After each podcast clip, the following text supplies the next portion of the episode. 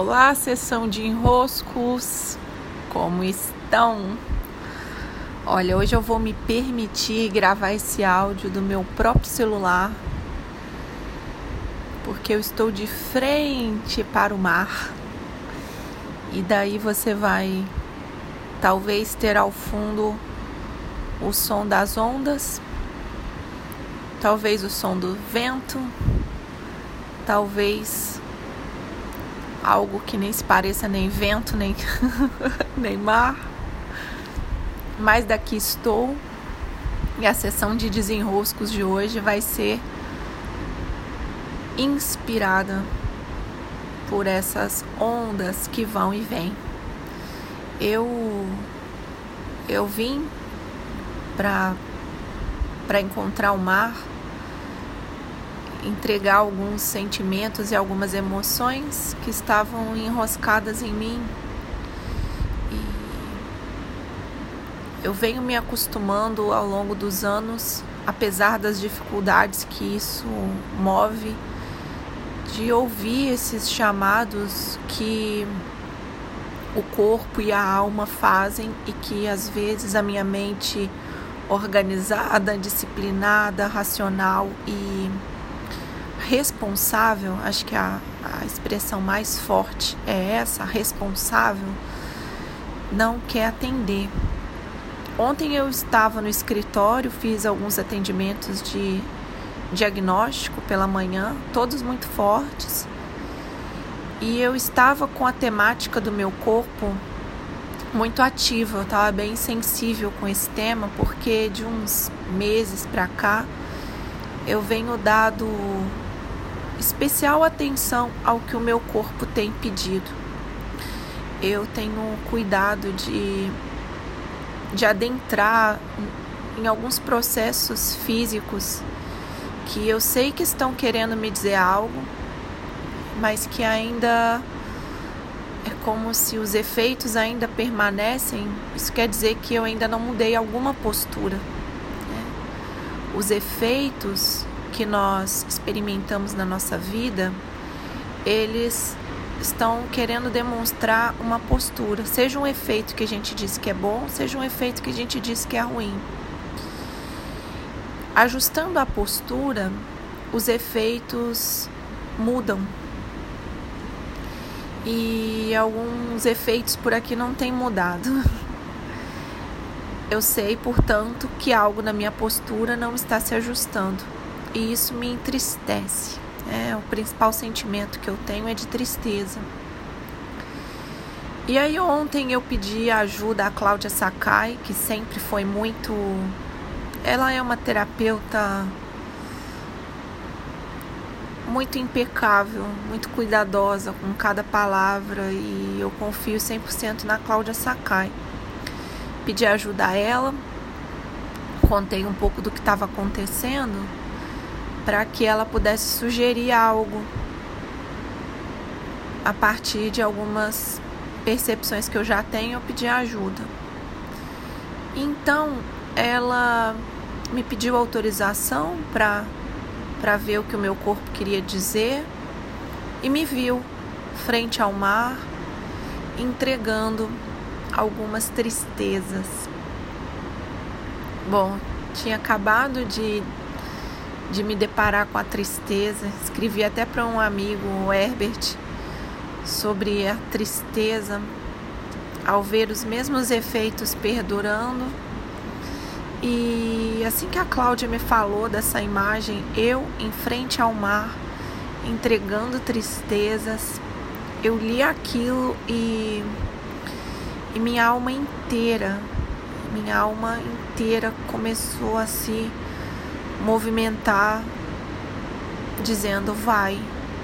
E o meu corpo vibrava, vai, encontra o mar. E a minha mente fazia um movimento contrário. Não vai. Não. Hoje é quarta-feira. Amanhã de manhã você tem compromisso. É.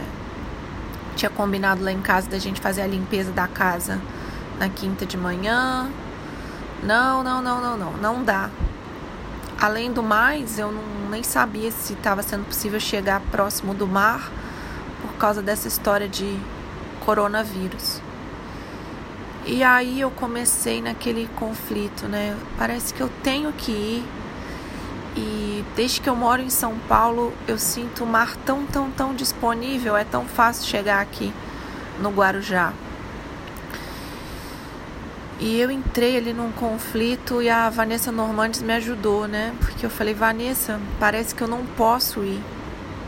Não é porque eu tô só com a roupa do corpo, não é porque eu não tenho nem escova de dente para ir passar a noite, não é porque não tem dinheiro para pagar hospedagem na praia, não é como se eu não pudesse, como se não fosse permitido.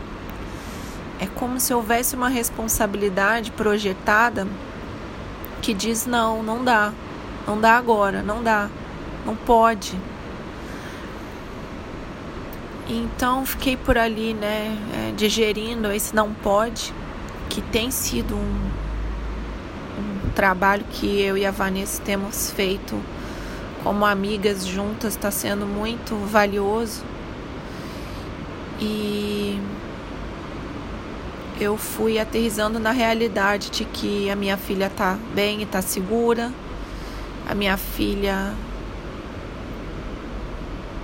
não ia precisar de mim de um dia para o outro, até porque ela tem 21 anos, né? Mas para as mães, os filhos sempre são pequenos. Eu já tinha atendido todas as pessoas daquele dia, não tinha mais nenhum compromisso profissional, nada. Meu compromisso nessa manhã de quinta era em casa, com a Vanessa e a Clara limpando a casa, também é possível reorganizar. Então eu peguei a minha mochila, a que eu tinha ido trabalhar, com minha agenda, meu caderno do trabalho, minha bolsinha de lápis que sempre anda comigo, minha carteira, uns creminhos de mão, a máscara e desci.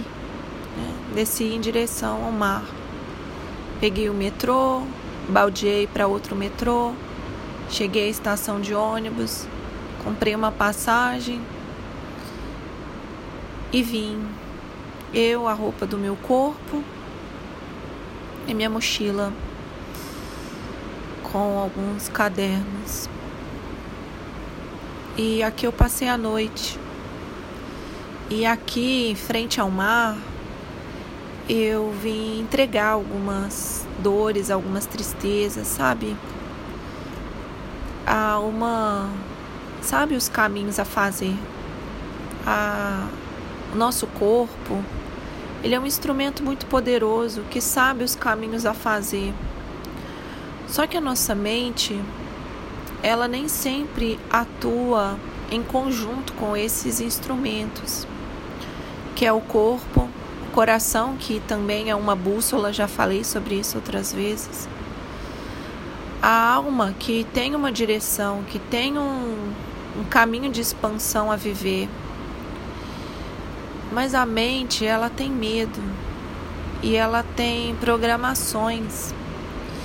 E ela tem algumas falas que são muito fortes e que dizem: não, você não pode, isso não é certo agora, isso não vai dar, isso vai te colocar em risco.